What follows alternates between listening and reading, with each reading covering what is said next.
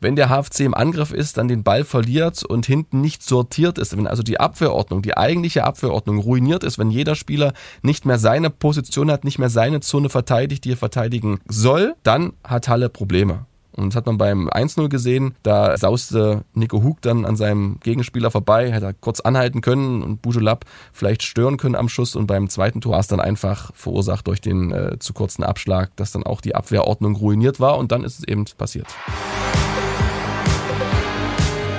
Badkurvenversteher, der MDR Sachsen-Anhalt HFC-Podcast. Der Badkurvenversteher ist wieder da mit einer neuen Folge am Mikrofon, wie gewohnt, Marius Rudolf und Stefan Weidling. Hallo Stefan. Ich grüße dich. Du warst am Freitag beim Bielefeld-Spiel im Einsatz und hast Spieler und Trainer mit Fragen gelöchert. Ich habe es gesehen. Was du dabei erfahren hast, das verrätst du uns dann bestimmt gleich. Ja, oder wir werden es sogar hören. Muss dazu sagen, ich war nicht alleine, auch äh, der Kollege vom Fernsehen. Ich war diesmal fürs Radio da. Robert Paul Blömecke war mit dabei. Den wollen wir nicht unerwähnt lassen, unseren Stammhörer des Badkurvenverstehers. Der hat immer die ersten Fragen gestellt und Stefan stand daneben und hat dann aber immer noch mal nachgehakt. Also da naja, ich musste noch eine, eine, Story machen für einen Hörfunk und äh, da war es wichtig, noch ein paar Töne zu bekommen über das Spiel hinaus. Das war der Hintergrund. Über Tunay Denis und was er gerne isst. Genau. Unter anderem. Sein Papa habe ich nämlich getroffen, war ein sehr nettes Gespräch. Nuri, können wir auch erzählen. Machen wir. Wir zeichnen auf am Mittwochvormittag wie gewohnt. Kurz nach 10 Uhr ist es. Wir blicken zurück natürlich auf das 2 zu 2 des HFC im Heimspiel gegen Bielefeld und schauen natürlich auch voraus auf die Auswärtsspiele. Das erste am kommenden Samstag in Dortmund und dann auch noch später in Essen. Und ja, los geht's mit Bielefeld. Freitagabend, Flutlicht, Heimspiel. Eigentlich will das Fußballherz da nicht viel mehr, vielleicht aber doch volle Ränge. Also 6666 mhm. Zuschauer waren es im Stadion. Da frage ich mich erstmal, ob da vielleicht ein bisschen geschummelt wurde. Nein, ich nee, habe nachgezählt. War ganz genauso, okay. Damit genau diese Zahl da rauskam. Vielmehr frage ich mich aber, ist der HFC aktuell nicht attraktiv genug, um mehr Menschen ins Stadion zu locken? Naja, also es war schweinekalt, muss man sagen. Und es ist ja auch nicht günstig, wenn man als Familie so ein Fußballspiel schauen will mit allem drum und dran, sind da schnell zwischen 50 und 100 Euro weg, muss man auch erstmal haben. Ist viel Geld, aber ich glaube, es liegt nicht an der Attraktivität, denn in den Spielen mit HFC-Beteiligung fallen die zweitmeisten Tore. Mittlerweile 62 Tore.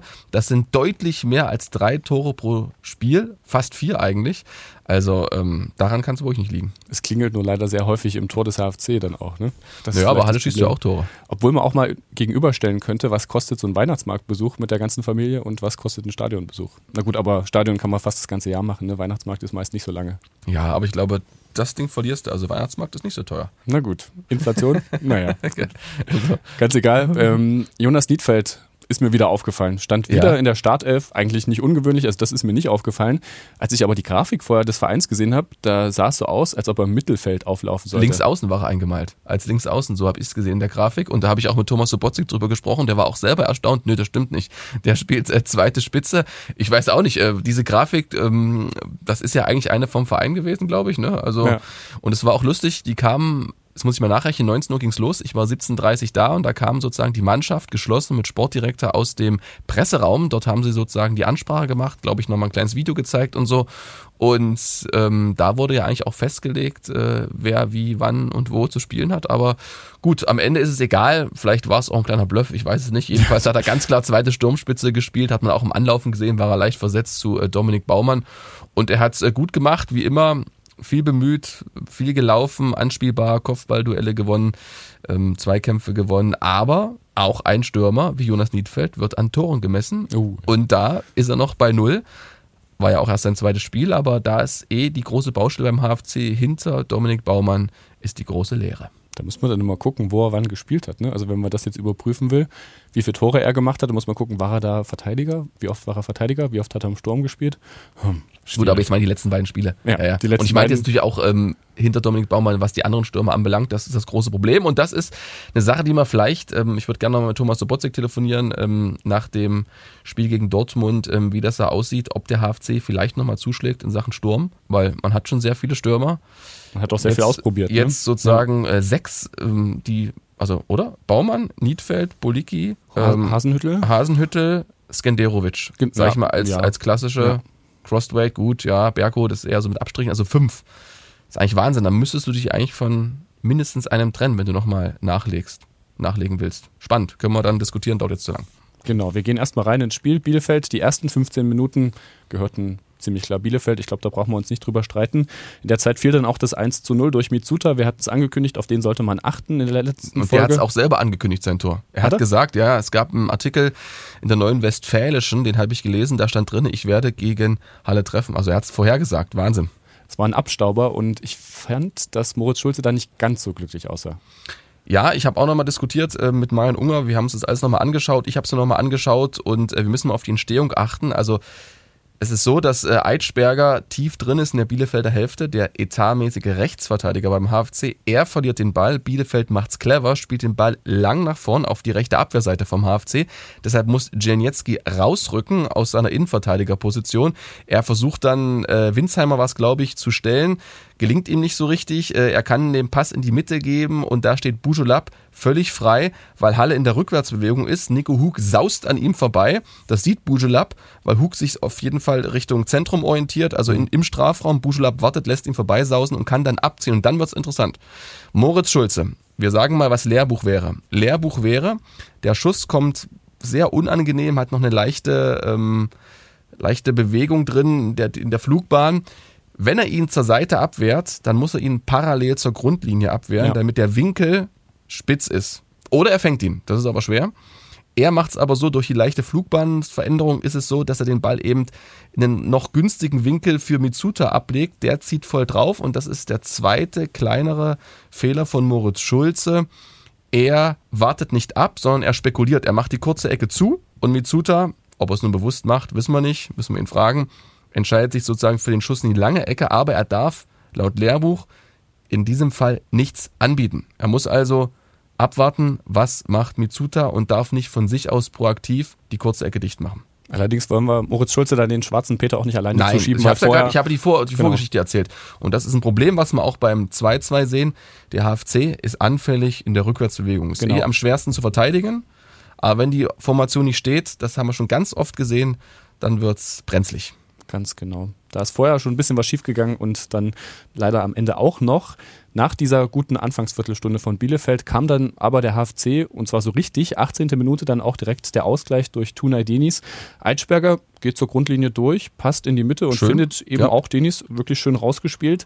Allerdings lag Fabian Klos bei dem Angriff, also der Bielefelder Stürmer, scheinbar angeschlagen auf dem Boden und das Spiel wurde nicht unterbrochen. Also ein ganzes Stück weiter weg davon. War das für dich alles so in Ordnung? Also ich habe es mir mehrmals angeschaut und ich es finde, es ist eine klare Fehlentscheidung gewesen, hätte man abpfeifen müssen, weil Janietzki und äh, Klos gehen beide zum Kopfball hoch, aber Janietzki trifft nicht den Ball, sondern den Kopf von Fabian Klos, der bleibt dann äh, benommen liegen und egal ob, also man hätte auf Freistoß pfeifen müssen, glaube ich, aber egal, selbst wenn es kein Freistoß gewesen wäre, die Schiedsrichter sind angehalten, gerade bei Kopfverletzungen sensibel zu agieren und da hätte man das Spiel auf jeden Fall unterbrechen müssen. Richtig viel Glück für den HFC insgesamt. Aber da reden wir später nochmal drüber, über die ganzen gelben Karten. Halle hat richtig Schwein gehabt. Also, wenn es dumm läuft, äh, hätten sie das Spiel mit neun Mann beendet. Bis zur Halbzeit der HFC weiterhin die bessere Mannschaft, eine gute Chance nach der nächsten rausgespielt, daraus aber ja einfach zu wenig gemacht. Kurz vor der Pause gab es dann Elfmeter für Bielefeld. Zweite Minute der Nachspielzeit. Geiret legt seinen Arm um die Hüfte von Winsheimer, Ja, der genau. dann zu Boden geht. Mhm. Für mich wirklich so einer der merkwürdigsten Elfmeter, die ich lange gesehen habe, weil das sah jetzt nicht wie ein Foulspiel aus, sondern eher so wie eine Annäherung. Ja, kann man sagen. Ich glaube auch, es gibt ja keine Zugbewegung. Da ist auch nicht viel Ja. Druck drauf auf dem Arm von äh, Geiret. Aber es ist halt lang. Also sind, glaube ich, so zwei, drei Sekunden oder Ja, so, die er den Fall. Arm rumlegt. Und äh, Winsheimer, der ist ausgebufft. Der hat 112 Zweitligaspiele gemacht. Äh, Nürnberg war aktiv, war auch davor beim HSV. Und äh, der nimmt diesen Kontakt natürlich an. Und das ist einfach blöd. Also kann man auf jeden Fall geben, den Elfmeter, auch wenn es nicht so spektakulär aussieht. Aber er hat den Arm da klar rum. Der hat da nichts zu suchen. Elfmeter berechtigt. Wobei Winsheimer, habe ich auch gedacht, mich nochmal erinnert, was du letzte Woche gesagt hast, tiefer Schwerpunkt. Also der fällt eigentlich auch nicht so einfach um. Nö, aber der ist ausgebufft und Okay. ähm, Hat das ist der, ja, gemacht. gesuchter, gesuchter Kontakt dann auch so ein bisschen. Ne? Also Ja. der wartet dann ab, bis was kommt und dann ist er da, der Kontakt. Zum Glück ist aber nichts draus geworden. Fabian Klos vergibt vom Punkt, es bleibt beim 1 zu 1 und so geht es dann auch in die Halbzeit. Moritz Schulze guckt ihn an den Pfosten, würde ich sagen. Ja, Ja. Okay, hat er seinen kleinen Mini-Fehler wieder gut gemacht damit. Ähm, ja, ist die Frage, ob aber dran gewesen wäre, ne? Wenn er, also er ist schon in die richtige Richtung, Ja, äh, richtige Ecke gesprungen. knapp, ich, aber rangekommen. wahrscheinlich, wenn Mhm. der so in diese Seitentasche vom Tor reingegangen wäre, dann wäre es schwer geworden, daran zu kommen. Auch mit den Maßen von Moritz Schulze. Zu Beginn der zweiten Halbzeit dann gleiches Spiel wie in der ersten Hälfte. Bielefeld ist überlegen und das auch nicht nur die ersten 15 Minuten. Trotzdem schafft es der HFC in Führung zu gehen. 74. Minute wieder Tunay Denis. Traumtor per Seitfallzieher und das hat Tunay Denis dazu gesagt. Ja, also ich habe einfach nur gehofft, dass der Ball irgendwie Richtung zweiten Pfosten durchrutscht. Und ja, ich habe dann schon ausgeholt, habe gesehen, dass der Verteidiger nicht mehr rankommt und ja, habe ihn dann natürlich äh, schön ins kurze Eck geschossen. Allerdings, und ich fand, es war nicht nur ein Traumtor von Tunay Denis, sondern auch eine richtig, richtig schöne Vorlage von Lukas Hallang, der zur Halbzeit reinkam für Eitschberger. Ja, und der ähm, sofort Ballett gemacht hat nach vorn, der ist ja auch, finde ich, ganz nah dran. Und äh, Kollege von TV Halle hatte, Thorsten Grundmann heißt er, hatte am Donnerstag war die PK? Nee, am Mittwoch? Nee, am Donnerstag bei der Pressekonferenz äh, interessanterweise genau danach gefragt, äh, woran es liegt, dass Lukas Harlang eigentlich die ganze Zeit hinter Eitschberger ist. Also von Startelf einsetzen und ähm, Ristic hat es so begründet, dass einfach die Konstanz bei Lukas Harlang ein bisschen fehlt und es fehlt auch so ein bisschen die Mannhaftigkeit. Das ist auch ein Wort, was Retoristic äh, sehr oft benutzt. Ähm, ich finde, es trennt die beiden wirklich sehr wenig. Und man muss ein bisschen gucken, ne? Also Eitschberger, der ist ja ausgeliehen von Hertha 2, äh, Quatsch, von Hertha BSC. Der ist am Ende der Saison weg. Harlangs Vertrag läuft aus. Man sollte mit ihm, Ja. finde ich, äh, verlängern. Und da muss man halt gucken, sozusagen, ne? Also, wenn man mal irgendwann vielleicht äh, Geld verdienen will, dann ist das schon möglich mit Lukas Harlang, aber dafür muss er spielen. Er ist ja ein Eigengewächs vom HFC und momentan spielt Eitschberger und die Hertha wird sich freuen. Also sie bekommen da einen äh, Spieler zurück, der viel Erfahrung gesammeln konnte in der dritten Liga. Mal gucken, wie sich das so, so entwickelt, aber das Gute ist, Rhetoristisch versucht beiden gerecht zu werden, also wechselt Harlang dann immer für ihn ein und dadurch kommt er auch auf seine Spielzeiten. Ja, Lukas Hallang, also eher der Mann der Zukunft beim HFC. Mal gucken, wie viel Einsatzzeiten er da noch bekommt. Da gucken wir dann nochmal genauer drauf in den nächsten Folgen. Nach dem Führungstreffer geht es für den HFC eigentlich, ja, eigentlich nur noch darum, das Ergebnis ins Ziel zu bringen. Das gelingt aber nicht, weil wieder einmal Fabian Klos gegen den HFC trifft. 2 zu 2 in der 87. Minute.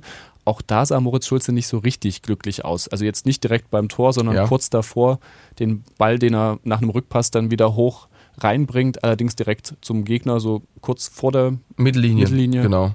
Ja, ist natürlich auch nicht optimal gelaufen. Interessant auch da wieder der HFC in der Rückwärtsbewegung, denn es ist eine Ecke dem Ganzen vorausgegangen. Dann gibt es einen blinden Befreiungsschlag von Bielefeld. Fabian Klos setzt Nico Hug unter Druck, der auf einmal als Rechtsverteidiger agieren muss. Er war sozusagen nach der Ecke die Restverteidigung äh, beim HFC, rückt also nach außen.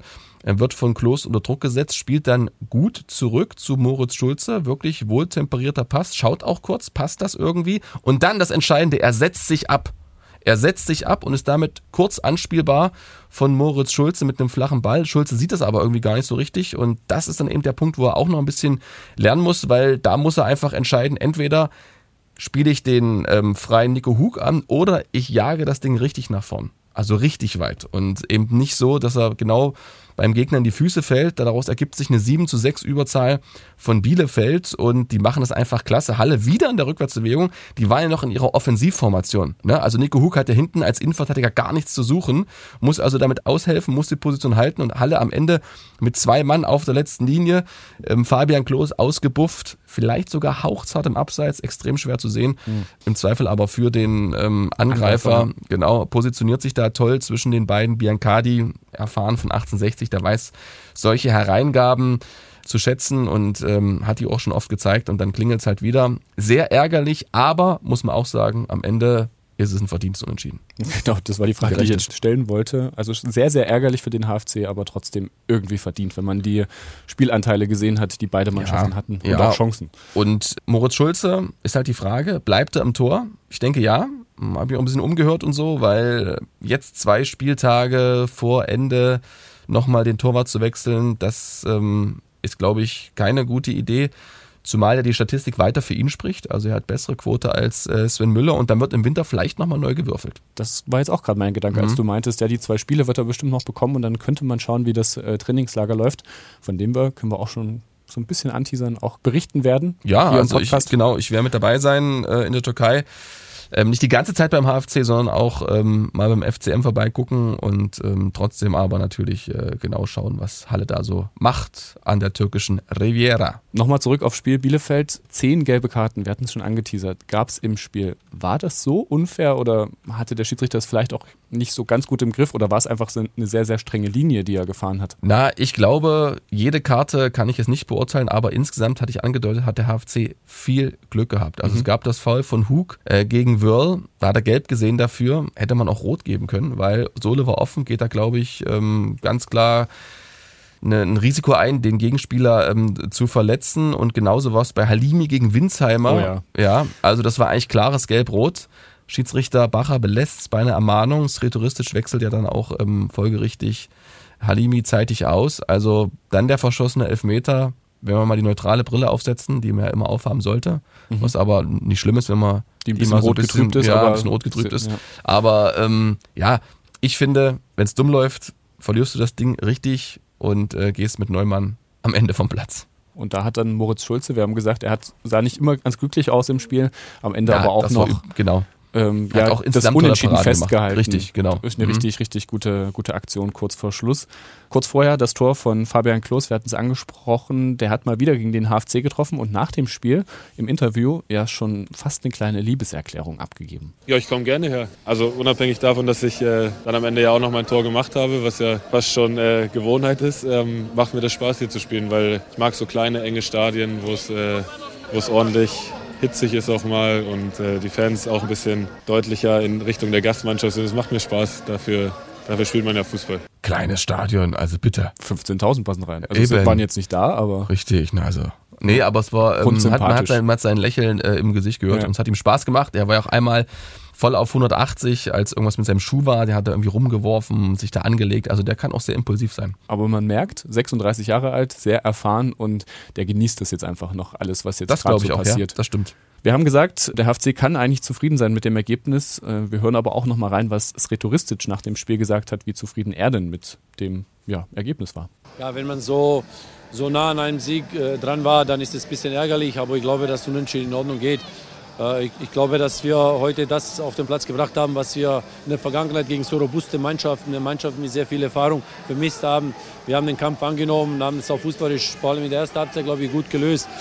Es ist auch äh, ein, Thema, dass wir immer wieder Tore kriegen, das ist ja klar, aber äh, wie wir dann zurückkommen und das ist auch positiv zu erwähnen und es ist einfach wichtig, weil nur so schaffen wir Punkte zu holen ja, er macht es genau richtig, er hebt das Positive hervor mhm. und ähm, die Spielanlage war klar ersichtbar und man hat es ja auch gesehen, ne? Also Halle hat ja ähm, mit einer Viererkette gespielt, also Zaza hat sich immer mal reinfallen lassen, dann wurde es eine, eine Fünferkette, aber bei einer Viererkette ähm, und gerade beim ersten Gegentor von Mitsuta ist es natürlich riskant, also oder es zeigt zumindest, dass Halle Risiko geht, dass Eidsberger so weit vorne auftrippelt. Das ist bei einer ähm, anderen Variante, wenn du es mit Fünferkette spielst, dann ist der ja eh offensiver eingestellt, dann ist es hinten ein bisschen breiter mit der Dreierkette. Also es war sehr mutig von Halle und ähm, das muss man ihm auch zugute halten, äh, Sretoristic, dass er da ähm, immer noch das Fußballspielen an erster Stelle setzt. Ja, ne? und auch so kurz nach dem Spiel, wo die Enttäuschung natürlich auch groß ist eigentlich, weil es ist ja auch wirklich in den letzten Minuten erst dieses Gegentor dann noch passiert, dass man dann schon da diese Ruhe hat nicht schlecht. Allerdings, Tunaidinis hatte die nicht ganz so, beziehungsweise Sretoristic hat so das Positive hervorgehoben und Tunaidinis hat nochmal so ein bisschen den Finger in die Wunde gelegt. Ja, natürlich ist man enttäuscht. Also es ist egal, ob man zwei, drei, vier Tore schießt. Äh, wenn man am Ende, am Ende nicht gewinnt, ist es natürlich ein bisschen frustrierend. Vor allem, weil wir haben ja geführt. Äh, und ja, so eine, so eine Dinger musst du halt wirklich ab der 80. dann auch ein bisschen anders runterspielen und ja, die drei Punkte dann mit nach Hause nehmen. Ja, oder eben zu Hause lassen. Was fehlt denn dem HFC aktuell, um solche Spiele zu gewinnen? Liegt es an der Einstellung, technische Fehler? Fehler oder fehlt manchmal einfach so ein bisschen Glück auch? Ich glaube Einstellung nicht. Also ja. da sehe ich eine Mannschaft, die wirklich will, die alles versucht. Da würde ich null Abstriche machen. Technische Fehler, klar, die sind mit dabei. Wenn man das so bezeichnen möchte, der lange Abschlag von Moritz Schulze oder der nicht lang genug, äh, nicht der, der nicht zu lang Nee, ich bin raus. Lang genug war schon, fand ich schon ja. gut. Also das hat schon, hat schon getroffen. Der zu kurze ja, Abschlag kurz. von Moritz ah, Schulze, genau. Der, ähm, das kann man schon so ein bisschen als technischen Fehler bezeichnen. Und wir haben es angesprochen. Also ich finde immer, wenn der HFC im Angriff ist, dann den Ball verliert und hinten nicht sortiert ist, wenn also die Abwehrordnung, die eigentliche Abwehrordnung ruiniert ist, wenn jeder Spieler nicht mehr seine Position hat, nicht mehr seine Zone verteidigt, die er verteidigen soll, dann hat Halle Probleme. Und das hat man beim äh, 1-0 gesehen. Da ähm, sauste Nico Hug dann an seinem Gegenspieler vorbei, hätte er kurz anhalten können und Bujulab vielleicht stören können am Schuss. Und beim zweiten Tor haben wir auch hinlänglich äh, beschrieben, war es dann einfach verursacht durch den äh, zu kurzen Abschlag, dass dann auch die Abwehrordnung, Abwehrordnung ruiniert war und dann ist es eben passiert. Fehlen vielleicht noch so ein bisschen die Automatismen, also dass man noch zu viel drüber nachdenken muss, was man dann macht. Aber das ist jetzt. Ja, dazu bin ich auch zu wenig viel, Fußballer. Viel, viel ich stand zu wenig auf ja. dem Platz, um das äh, genau zu beurteilen. Nee, ja. Aber jetzt vielleicht auch einfach, weil wir hatten es ja, dass ständig die Startformation dann auch geändert werden musste, weil natürlich auch viele mhm. ausgefallen sind und sich noch nicht so diese eine Mannschaft gefunden hat. Ich denke, das könnte auch ein Erklärungsansatz Aber positiv sein. ist natürlich auch, sorry, dass ich dir kurz mhm. das Wort falle, gut, dass fertig. Halle jetzt seit zwei Spielen ungeschlagen ist, dass man eben nicht verloren hat und das ja. stellt ja auch rhetoristisch heraus. Wir sprechen von einem Zweitliga-Absteiger, klar, der ist komplett umstrukturiert, aber der kam mit einem wirklich sehr guten Kader, individuell eine hohe Qualität, 14 verschiedene Torschützen, das sagt alles. Also deshalb ist das auch alles okay und für die jetzige Situation zwar schade, aber die Konkurrenz spielt ja mit. Also der HFC spielt zwar in Anführungszeichen nur unentschieden, macht aber, wie du es gerade angedeutet hast, trotzdem Boden gut im Abstiegskampf, weil alle vier Mannschaften, die in der Tabelle hinter dem HFC stehen, eben nicht gewinnen. Mannheim verliert in Sandhausen, Lübeck unterliegt Ingolstadt, Freiburg 2 verliert gegen Saarbrücken und Duisburg spielt gegen Aue 1 zu 1 unentschieden.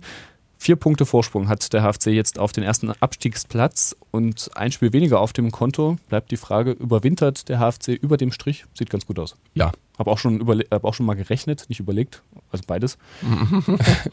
Wenn der HFC eins der beiden Spiele jetzt noch gewinnt, dann ist es sicher, dass sie genau. über dem Strich überwintern und die anderen müssen ja auch erstmal punkten. Genau, aber und man hat ja auch noch das Nachholspiel in der Hinterhand. Das genau, soll natürlich jetzt kein, ja, darf man sich nicht drauf ausruhen, aber ist eigentlich ideal. Also im besten Fall natürlich sechs Punkte, aber wenn du ungeschlagen mit vier Punkten zurückkommst aus dem Ruhrgebiet, dann ähm, wäre das, glaube ich, sehr entspannt erstmal, um da nicht so ein, eine Situation zu haben wie im letzten Jahr, als das Messer wirklich am Hals war. Wir haben in den letzten Wochen mehrfach darüber gesprochen, wie abhängig der HFC von Dominik Baumann ist.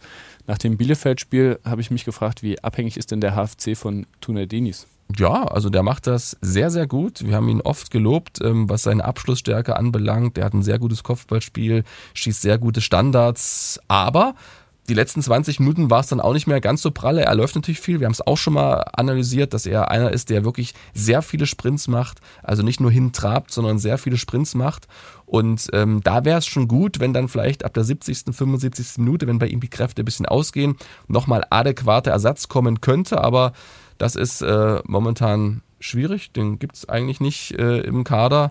Ähm, gibt ein paar, die die Position spielen könnten, könnte auch ein Tom Baumgart spielen, aber der Trainer ist sich da anscheinend sicher und vertraut dann weiter auf Tunay Denis, der natürlich immer noch, muss man auch sagen, sonst würde ich beim HFC spielen, auch noch gerade in der Zweikampfführung auch noch ein bisschen Luft nach oben hat. Da könnte es auch noch ein bisschen ähm, effektiver werden. Er gewinnt Zweikämpfe, aber es könnten auch noch mehr sein, wenn wir uns was wünschen dürften für Weihnachten. Jetzt wollte ich mit dir ein kleines Quiz machen, jetzt hast du es ja? aber schon fast vorne weggenommen. Was? Weil ich finde, das sind, also Tunadinis und Dominik Baumann durch ihre Tore sind so ein bisschen die beiden, die gerade hm. so alles so ein bisschen überstrahlen oder zumindest die Erfolgsgaranten sind für die Erfolge, die der HFC erzielt.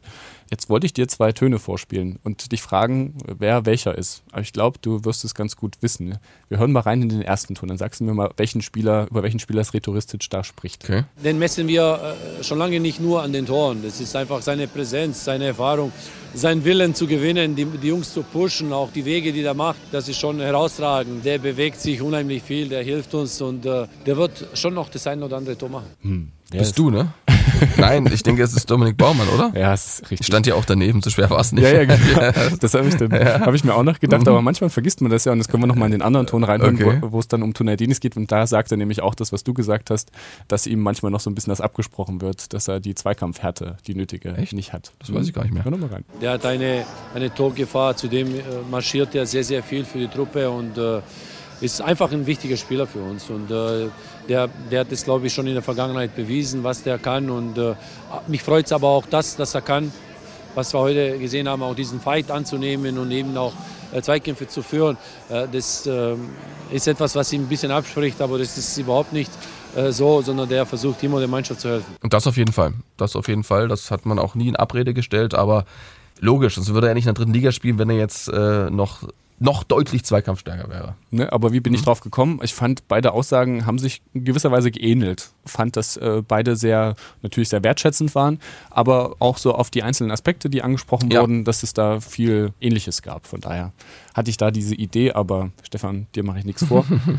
Und ich finde, neben Netter Versuch. ja, neben Tunay Denis und Dominik Baumann hat sich jetzt in den letzten Wochen noch so ein, noch ein Dritter rauskristallisiert, der da wieder die Fäden in die Hand nimmt. Sag's Sagt man nicht, das so? sag, sag's nicht, sonst ist er weg. Ja, alias Zazar. Hatte am Anfang der Saison nicht so eine gute Phase. Da waren noch so diese Transfergerüchte, die Mhm. man ihm dann, naja gut, das hat man ihm nachgesagt, dass es, dass es vielleicht daran lag. Dann war Lofolomo da, der da am Anfang auch gut gespielt hat. Inzwischen alias Zazar aber wieder zu alter Stärke zurückgekehrt. So ist es. Also extrem zweikampfstark und äh, wenn er unter Druck gerät, dann macht er das berühmte slowenische Wendemanöver. Er kann sich so wunderbar drehen und sich dann in den freien Raum quasi rausdrehen und spielt immer einen guten Ball nach vorne. Ist hinten einer, der den Spielaufbau ankurbelt, also macht das richtig gut. Ja, und ich habe diese Woche die MZ gelesen und die haben geschrieben, dass Hansa Rostock großes Interesse an alias Zazar hat. Also der nächste Zweitligist, der den Slowenen des HFC jagt im positiven Sinne und Ja. scheinbar gerne haben möchte. Und alias Zazars Vertrag läuft nun mal im Sommer auch aus. Also ich habe mich auch umgehört und es sind mittlerweile nicht nur MZ-Informationen, sondern auch jetzt MDR-Informationen, weil, und das ist ganz klar, Hansa Rostock sucht einen Sechser. Da passt alias Zazar genau rein ins Profil. Und jetzt muss sich der HFC entscheiden.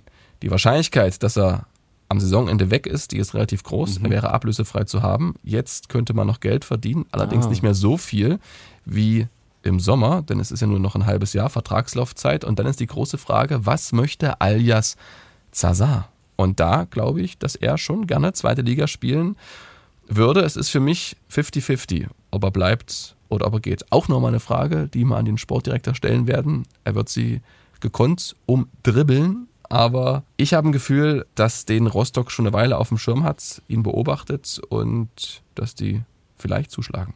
Okay, wobei ich dann mal meine Meinung dazu abgeben würde, dass alias Zazar wertvoller ist, wenn man ihn behält, als wenn man jetzt Geld mit ihm generiert, einnimmt. Hängt immer vom Vertra äh, Betrag ab. Und ähm, Ja. du hast selber gesagt, Lofolomo ähm, ist durchaus in der Lage, ähm, auf der Position zu spielen. Aber du hast recht, wenn man auf Sicherheit gehen möchte, in dem Bezug, dass man eine sichere Saison spielen möchte, dann wäre es sehr gut, alias Zazar zu behalten. Das auf jeden Und Fall. natürlich äh, wäre der Abstieg auch teurer, als Auf in jeden der Fall. dritten Liga zu bleiben.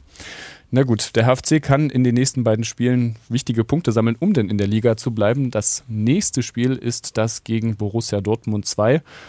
Und ich wollte dich gerne noch fragen, nachdem die Trainingsbedingungen vor dem Spiel gegen Bielefeld ja jetzt nicht die besten waren und man beim HFC ja ziemlich erfinderisch werden musste, wie sah es denn in den letzten Tagen aus? War da wieder normaler Also, Trainingsbetrieb ja, möglich? ich, ich war gestern, gestern war Dienstag, ne? Hat es mich kurz gewundert, bin ich ähm, gekommen, bin noch mit dem Fahrrad äh, am Gelände vorbeigefahren und da brannte noch das Licht. Und zwar das Flutlicht für den Trainingsplatz. ja, Aber es war keiner mehr da. Freunde, abschalten. Was muss das da brennen? Energiekrise. Energiekrise, Oh, nein. Aber ich dachte, wieso brennt da noch das Licht? Bin ich gleich hingefahren, war keiner mehr da, kann man doch abschalten. oh. Verbrennt der HFC da das ganze Geld? Na, es, es wird jetzt schon teuer durch die kleinen Trainingslager. Wird dir wieder eins ähm, vonstatten gehen. Ja, das stimmt. Na gut. Also hast du nochmal angerufen, dass da nochmal der Hausmeister kommt. Nee, müsste ich ja wahrscheinlich Ja, machen. Ich dachte, sie kommen selber drauf. Mhm. Also der HFC konnte anscheinend wieder auf saftigem grünem Rasen trainieren und wird auf einem solchen dann hoffentlich auch am kommenden Samstag 14 Uhr spielen dürfen bei Borussia Dortmund 2, obwohl mich der Name des Stadions Rote Erde dann doch eher immer an so einen Ascheplatz erinnert. Ja, aber das ist ja saniert jetzt das Stadion. Das ist komplett fertig geworden. Ja, ja ich glaube, die haben auch vorher nicht auf Asche gespielt da. Doch. Ja? Also war vielleicht noch eine Tatanbahn rum, die rot war, aber warst du schon mal da? Nee. Aber es ist, glaube ich, wirklich schön. Also ich war ehrlich gesagt auch noch nicht da. Also in dem, in dem großen Stadion daneben war ich schon mal, weil das steht tatsächlich äh, so ziemlich im, im Schatten, kann man fast Ja. sagen, des äh, Westfalenstadions, wie ich es gerne nennen möchte, weil es früher mal so hieß. Mhm. Wirklich eine, eine schöne, schöne Arena, die dann auch äh, durchaus voll ist, wenn da die Fans von Borussia Dortmund, der Stefan guckt sich es gerade nochmal an. Genau, mit Bild, Tartanbahn drumherum. Ne, Mhm. Direkt neben dem Westfalenstadion. Richtig. Mhm. Wunderschön. Da steht aber Signal Iduna Park. Ach so, Mhm. Na, das ist ja komisch. Lass mal so stehen. Der BVB 2, wir gucken mal, was die die Saison bisher so auszeichnet. Zwischenzeitlich mal schon einen ganz schön Höhenflug gehabt. In Liga 3 standen nach dem 12. Spieltag auf Platz 4 haben also an den Aufstiegsplätzen geschnuppert schon mal so ein bisschen, auch wenn sie natürlich nicht aufsteigen dürfen. Wir hatten es letzte Saison, Freiburg 2, Zweiter geworden, durfte natürlich nicht hoch, weil die erste Mannschaft in der ersten Liga spielt und da glaube ich dann immer noch mindestens eine Klasse dazwischen sein muss. Inzwischen BVB 2 runtergefallen auf Platz 12. Hast du den BVB in dieser Saison schon verfolgt? Nee, also ich habe ehrlich gesagt noch kein Spiel gesehen von denen. Tut mir leid, Eine große Überraschung. für Nicht für den HFC, die sind gut vorbereitet. Fabio Leutenecker wird da sicherlich das eine oder andere Videomaterial zusammengetragen haben. Keine Sorge. Aber es gibt so ein paar alte Bekannte beim, beim BVB 2. Allen voran Antonius Papadopoulos. Ja. Ehemaliger HFC-Spieler dürfte am Samstag, aber ich habe mal ein bisschen überlegt, eigentlich nicht dabei sein bei der zweiten Mannschaft, weil am Samstag spielt auch die erste Mannschaft in Augsburg. Und da Mats Hummels ja noch rot gesperrt ist und der BVB eigentlich gerade sonst nur Niklas Süle und Nico Schlotterbeck hat in der ja. Innenverteidigung, sonst keinen etatmäßigen Verteidiger weiter, dürfte der sicherlich mit bei der ersten Mannschaft unterwegs sein. Ja. Hättest du ihn gerne mal wieder gesehen? Ja, ja, wirklich. Mhm. Wie er sich entwickelt hat. Er hat ja nach seinem Wechsel dann gleich ein Bundesligaspiel bekommen. Ja. Und ähm, steht, glaube ich, jetzt äh, bei einem Spiel in dieser Saison Bundesliga. Genau. Und zwar gegen Leverkusen durfte rein, ja, 26. Genau, da hat er schon mal gespielt und dann direkt im, im Topspiel. Und ist auch nicht der einzige HFC-Spieler mit BVB-Spieler, so rum mit HFC-Vergangenheit, ich habe es gerade schon angedeutet, Michael Eberwein und Patrick Göbel, auch früher für den HFC gespielt, werden dann also treffen am Wochenende. Oh. Zumindest ähm, ist dieser Rekord von Michael Eberwein, der hat ja in einer Saison 13 Tore erzielt und relativ früh diese 13 Tore klar gemacht, hat er lange nicht getroffen. Weiß gar nicht, könnte sogar sein, wenn Baumann nicht trifft, dass er sich dann diesen Rekord weiter ähm, zugute schreiben darf, Michael Eberwein. Mhm, aber ich kann mich erinnern, ähm, dass der Robert Paul Blümecke letztens auch ähm, in einem Beitrag das verbaut hatte. Ah, ja. Wer denn sonst schon mal oder wer denn überhaupt die meisten Tore für den HFC innerhalb einer Saison geschossen hat. Und da fiel der Name, glaube ich, auch neben Furo Holm und natürlich Terence Boyd und so weiter und so fort. Top-Spieler, weil Top-Scorer in dieser Saison beim BVB 2 ist Julian Hetwer. Sechs Tore, fünf Vorlagen. Auf denen gilt es zu achten. Ansonsten habe ich mir den Kader auch noch mal ein bisschen genauer angeguckt, bin auf so ein paar Perlen gestoßen. Da haben mhm. wir zum einen Jermaine Nieschalke, das haben die meisten wahrscheinlich auch schon mitbekommen, dass der da spielt. Ich glaube, das Trikot ist der Renner mhm. beim mhm. Verein. Und dann Abdullah Kamara, jüngster Drittligaspieler aller Zeiten mit 16 Jahren und 280 Tagen, kam im Sommer 2021 von der U19 von Paris Saint-Germain, Riesentalent, zum Zeitpunkt seines Wechsels damals aber schwer verletzt und hat den Durchbruch bei den Profis auch eben wegen vieler Verletzungen noch nicht geschafft, ist aber fester Bestandteil dieser Drittligamannschaft. Also auf den gilt es zu achten. Und du hast noch einen Einwurf? Nee, ich habe nochmal nachgeschaut und zwar Michi Eberwein, der hat tatsächlich ähm, seine elf Tore in einer Halbserie erzielt, allerdings erst am 19. Spieltag. Also Dominik Baumann ist da schon deutlich schneller gewesen mit seinen elf Toren. Kleiner Einschub, vergiss es. Weiter geht's. mal gucken, was ja. am Ende dabei rauskommt. Der Blick noch auf den Direktvergleich, der ist wirklich diesmal, naja, aussagekräftig, das ist immer die Frage, aber ja. sehr, sehr mhm. spannend zumindest, fand ich weil es sieht nicht so richtig gut aus, wenn man sich diesen Direktvergleich anschaut. Zehn Spiele gab es bisher zwischen beiden Mannschaften in der dritten Liga. Kein einziges hat der HFC gewonnen. Drei Spiele hat der BVB gewonnen und sieben Unentschieden gab es noch. Und das Kuriose ist wirklich, fünfmal gab es ein 0 zu 0. Und auch die letzten drei Spiele zwischen diesen beiden Mannschaften endeten 0 zu 0. Fällt dieses Mal ein Tor? Ja, aber ich musste sagen, dass ich mich wieder völlig ver, verhunzt habe mit meinem Tipp. Ne? 3-0 gegen Bielefeld. Ach verdammt, das wollte ich ja. eigentlich noch kontrollieren. Ich habe es mir aufgeschrieben. Ja, ja, ja naja, ich bin du warst, ehrlich sozusagen. Aber ein Torschütze hat gestimmt, ja, eben. eben, eben. Genau, jetzt sage ich aber ein bisschen vorsichtiger. 1-0 HFC Dominik Baumann. Auf Nummer sicher. Okay, und das heißt Moritz Schulze, wenn er denn spielt, zu null. Ja. Können wir schon mal gratulieren. Stimmt, ja. Vorne, vorneweg. Mhm. Nee, das schauen wir mal. Aber es wäre natürlich schön, wenn es einfach mal wieder ein Tor gäbe nach 270 Minuten ohne Tor in diesem spielen. Auch für alle, die, die da noch mitfahren, extra bis nach Dortmund. Drei Tage nach dem Dortmund-Spiel, da hat der HFC sein letztes Spiel in diesem Jahr wieder auswärts gegen Rot-Weiß Essen. Meinst du, der HFC bleibt da im Ruhrgebiet? Ist ja natürlich wirklich direkt um die Ecke. Oder macht man jetzt nach den schlechten Erfahrungen, nachdem man von Freiburg nach Unterhaching gefahren ist und dann nicht spielen durfte, guckt man nochmal genau auf den Wetterbericht bestimmt. Ja, aber der ist ja relativ sicher. Also es wird nicht äh, zu Schneefällen kommen oder zu Glätte im Ruhrgebiet. Also man wird dort bleiben im Pott. Ist so eine Sache, kostet wieder richtig Geld. Wir haben ja gehört, 4000 Euro ungefähr kostet eine Nacht äh, für den HFC. Boah. Naja, und Na gut, jetzt eine wieder, Leute, ja. Genau, und jetzt ist aber die Frage, es ist Ende der Saison, da ist jede Stunde Regeneration wichtig, so heißt es im Verein. Und wenn du dann am Samstagabend dann spät zurückkommst aus Dortmund, dann hast du am Sonntag ein kurzes Auslaufen und müsstest am Montag schon wieder losfahren. Und diese Reisestrapazen will man sich ersparen. Und ich glaube, es wird nicht das letzte Trainingslager sein, weil das Nachholspiel gegen Unterhaching ist ja auch schon terminiert, 7. Äh, Februar. Und davor spielt man in Sandhausen. Und dann ist die Frage, vielleicht bleibt man da auch gleich wieder unten. Mhm. So weit habe ich noch gar nicht geschaut. Aber ich habe geschaut auf Essen. Es ist das vierte Mal in diesem Jahr, dass der HFC gegen Essen spielt. Wahnsinn.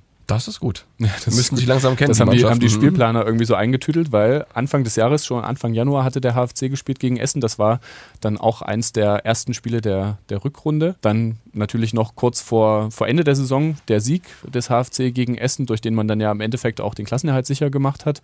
Dann war das erste Spiel der neuen Saison, ja. das 2 zu 1 hier in Halle ähm, August, richtig. Das dritte Spiel und jetzt haben wir das vierte Spiel, weil halt die Rückrunde dann jetzt auch schon in diesem mhm. Jahr anfängt. Geht gut, komm, wir sind jetzt optimistisch und äh, wird schwer an der Hafenstraße, aber nach einem Dreier gegen Dortmund und diesem Kurztrainingslager spielt sie es befreit auf. Ich glaube, die Bilanz ist auch gut. Die habe ich jetzt gar nicht hier stehen. Egal. Aber es waren zwei, zwei, Siege. Das ist, Warte, ich habe zwei, zwei Siege Anfang des Jahres. Mhm. Ich glaube, gab es, glaube ich, ein Unentschieden. Ähm, und ja. Nee, Anfang des Jahres unentschieden, genau, richtig, ja. ja. Anfang des Jahres unentschieden, Aber dann die Alexander beiden Winkler Abwehrboss auf einmal. Mhm. Das ist jetzt äh, keine Option mehr. Gut, dann können wir uns auf zwei hoffentlich gute und sehenswerte Auswärtsspiele des HFC freuen und dann freue ich mich darauf, mit dir nächste Woche über diese beiden Spiele zu sprechen. Das wird dann für uns auch die letzte Folge des Jahres 2023. Danke, Stefan. Gerne. Bis bald. Ciao, ciao. Und für alle anderen noch, wie immer, der Hinweis, auch wenn Stefan schon Tschüss gesagt hat, gerne zurück. diesen Podcast abonnieren bei Apple, bei Spotify, im Podcatcher eurer Wahl. Fast überall sind wir zu finden, genau wie auf unserer Homepage mdr.de im Sport. Und außerdem gibt es auch die Facebook-Gruppe, auch die heißt Bartkurvenversteher. Dort könnt ihr sehr gerne beitreten und mit uns über den HFC diskutieren und wenn dann bald auch mal wieder Spieler da sind, auch eure Fragen stellen. Und damit möchte auch ich mich bedanken bei euch fürs Zuhören und sag wie immer bis zur nächsten Folge. Tschüss. Kurvenversteher, der MDR Sachsen-Anhalt HFC-Podcast.